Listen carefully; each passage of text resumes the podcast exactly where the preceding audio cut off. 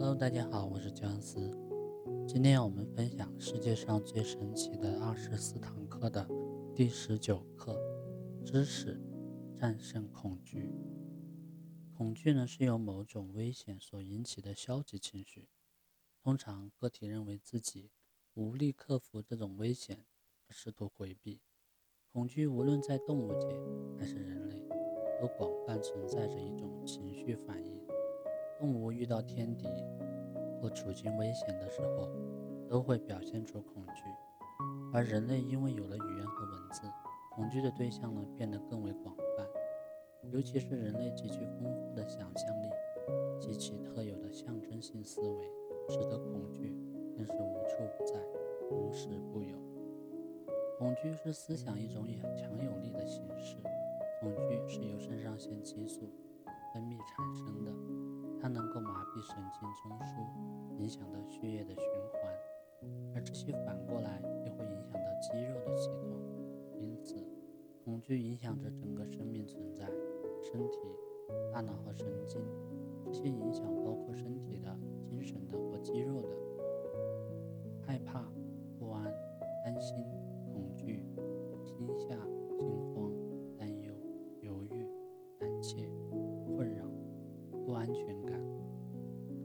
忧心忡忡、沮丧、惊恐不安、惊骇、惊慌失措、畏惧、战栗、大祸临头、末日将至，这些人类社会描述恐惧的词汇是如此的丰富，足可证明恐惧的普遍存在。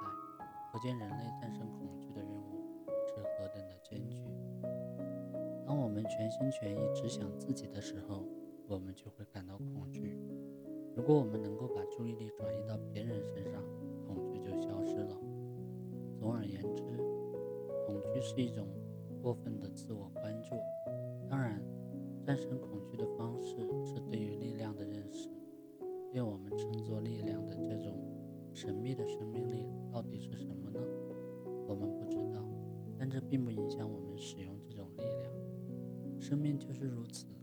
尽管我们不知道它是什么，可能永远也不会知道，但我们却知道这是一种运行在生命体中的主要力量。只要遵循这种力量的法则和原理，我们就足以让这种生命的能量如滔滔江水般涌入自己的胸怀，提升生命的潜能，从而最大可能的释放精神、道德和心灵的功效。如同我们不知道电是何物，但是我们却知道，如果遵循电的法则，电就会成为我们听话的仆人。它能照亮我们的家庭、我们的城市，使机器发动起来，并在其他方面为我们服务。人类对于真理的探索是一种合乎逻辑的运作，是系统化的进程，不再是盲目的探险。经验在成型之前，我们都能在意识中得到指引。追根究底，所谓的探索真理，其实就是在探索终极动因。回顾人类的发展史，每一次经历都会有一个结果。一旦我们能把经历的原因确定，就能够据此有意识地加以控制。如此一来，我们自身的一切遭遇，都能在我们的展望和掌握之中。按照这种说法，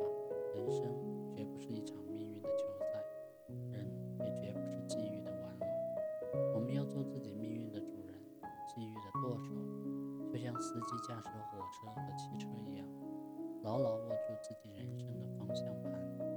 世间万物都流转在同一个体系，彼此之间绝不是彼此孤立，或者是相对立的，它们之间有着千丝万缕的联系。在一定条件下可以相互转化。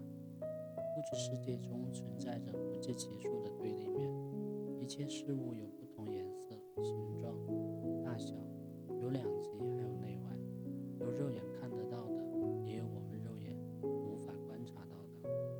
其实都是我们人类为了方便称呼而赋予它们的不同名称。所有这些，都只是表达方式上的差异。一个事物的两个方面被我们冠以不同的名称，实际上这两方面都是相互关联的，绝不是两个独立的实体，而是这整个事物的两个部分。精神世界的法则与此无异，就好像我们经常用两个“知识”和“无知”，其实无知只是知识缺乏的一种状态，说到底在表达一个意思。同样的规律在道德世界当中随处可见的善与恶，善是有意义的，也是可以被触摸感知的，而恶呢，无非是一种反面的状态，善缺席变成了恶，尽管有时候恶同样也是一种客观存在。但它没有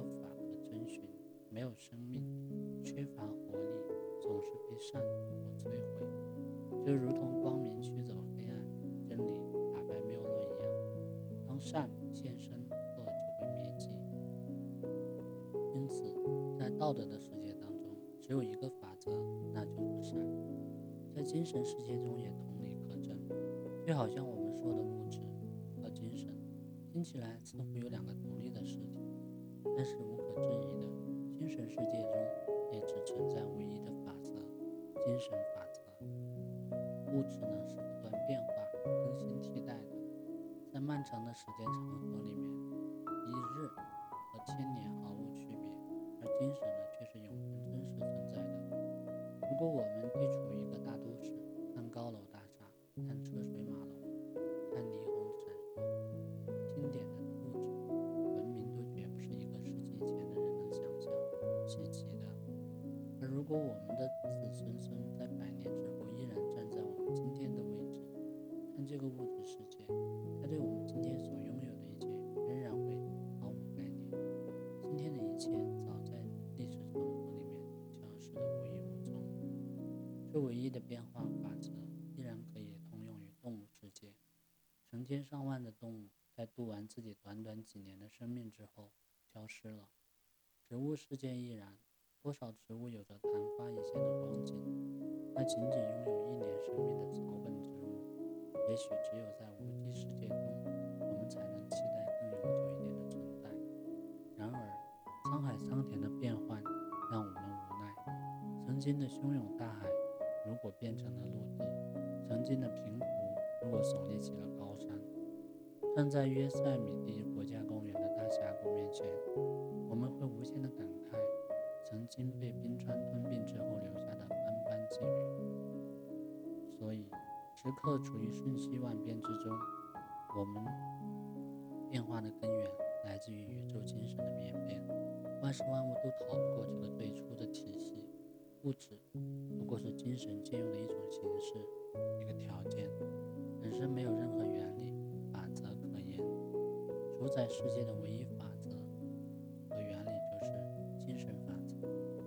就此，我们完全可以笃定的是，精神法则通行和主宰了物质世界、精神世界、道德世界和我们人类的心灵世界，是唯一和不可替代的。要知道，精神是处于静止状态的，是静态的。人类的思考能力是它作用于宇宙精神，并使宇宙精神转化为动态心智的能力。精神的运动状态就形成了我们所谓的动态心智。要运动，就必须具备充足的动力材料，食物就是这些燃料的物质形式。一个人不吃东西就无法思考，精神的运动行为，也就是我们所说的思维过程，如果没有借助一定的物质手段，当然也就不可能转换成为快乐与物质的源泉。因此，人要思考，要让宇宙精神发挥作用。就必须借助食物这种物质形式提供能量，就好比要把电力转化成动态能量，就首先需要一定的能量创造电力。要想让植物茁壮生长，就必须要借助阳光的能量。说到这里，你应该已经明白，思想从不停止的在客观世界里面形成，寻求表达。即使你还没有意识到这一点。你也绝不能忽视这样的事实：你强大的、积极的、颇有建设性的思想会体现在你的健康水平、事业状态以及你的生活境遇当中，而你的那些负面的、软弱的、具有破坏性的思想也会在生活当中带给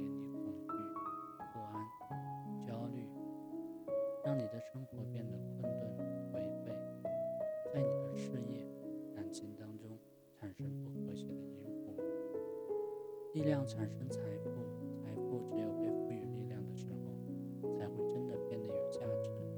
世间万物都表现为一定的形态和一定程度的力量，蒸汽、电力、化合力、重力的原理都无一例外的重复，论证着因果循环的不复辩证力。它让人能够大胆无畏地制定并执行计划。自然法则精神能量与自然物质的能量是并存的。所谓的精神能量，就是来自于我们人类心理和心理的力量。我们习得知识的中小学，乃至是大专院校，都只是我们精神能量的发电站，用来开发我们心理潜力的地方。除此之外，没有任何持续性的价值。要想让看起来那么笨重的庞大机器运转起来，就需要有很电厂为他们提供能量。人类发掘了许多原材料，被转化之后呢，可以增强我们生活的舒适度。与此类似的，我们的精神发电厂也需要寻觅这样的原材料，同时加以开发培育，最终要转化成远高于一切的自然力的能量。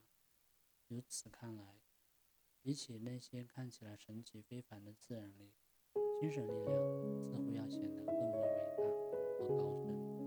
那么，精神发电厂需要寻找的原材料到底是什么呢？是什么材质才能最终转化成能够控制其他一切能量的力量呢？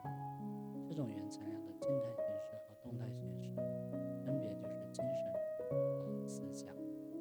这种能量存在于一个更高的层面上，超越了一切。它使得人类能够发现自然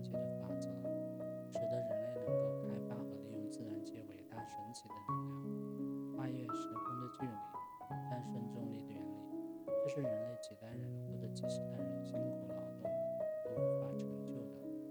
思想充满能量，不断发展，在上个世纪，它就创造了无数看似不可能的奇迹，是在前五十年甚至前二十五年都无法想象的。如果精神发电厂在这五十年内就铸就了这样不可小觑的辉煌，那么可以推想，下一个五十年之后的我们，又会站在怎样的一个高度呢？万物之源无限广大，从科学的角度来讲，我们知道，光传播的速度是每秒十八万六千英里，宇宙中有很多星球上的光线，经过两千多年才到达地球，而光的传播形式是光波，光线传播的仪态只是有限，光线才能穿越那么漫长的距离到达地球，因此我们可以确信，物质产生的本源，也就是以太，是普遍存在的。在形式上又如何体现呢？联系到电学中来讲，我们把电池的两极都连接起来，就形成了电路，电流在其中通过就产生了能量。其实任何两极都会出现类似的情况，同时会因为所有事物的外在形态都跟它振动的频率有关。说到底呢，就是原子之间的关系。因此，我们只有通过改变事物的两极，才能希望去改变客观环境中的表现形式。这就是所谓的因果循环。透过现象看本质，我们必须从思想上充分的意识到，一切事物的表象都并非真实。地球不是静止的，也不是方的，太阳没有绕地运行。天空也绝不是我们看起来的那个巨大的穹窿，星星并非只是那么一点点微弱的光芒，物质也不是像我们所认为的那样静止不动，而是处于永恒的运动状态之中。按照这个思路走下去，总有一天，也许就在某个拂晓的时分，我们知道了越来越多宇宙精神的运行原理，人类所有的思想和行为模式。都会因此做出调整和改变。这一天指日可待。早已经习惯了通过每天的进食来源源不断的给身体提供所需的养分和能量。在吸收精神食粮方面，我们当然也需要多一点的耐心和坚持。本周你们可以每天尝试集中意念的练习，全身心的沉浸在你的思想智能触及的课题中，不接受外部任何其他的刺激和影响。记住。一定要专注，要投入今天的分享就到这里，感谢你的收听。为了感谢听友们长久以来对姜丝的支持呢，我准备了一份礼物来回馈大家，价值五百九十九元的抖音运营课程，可以教会你从零开始如何做成一个拥有百万粉丝的大号。领取方法呢也很简单，是关注我的微信公众号。姜思思维，关注以后呢，发送关键字“抖音教程”就可以领取了。最后再次感谢大家对姜思的支持。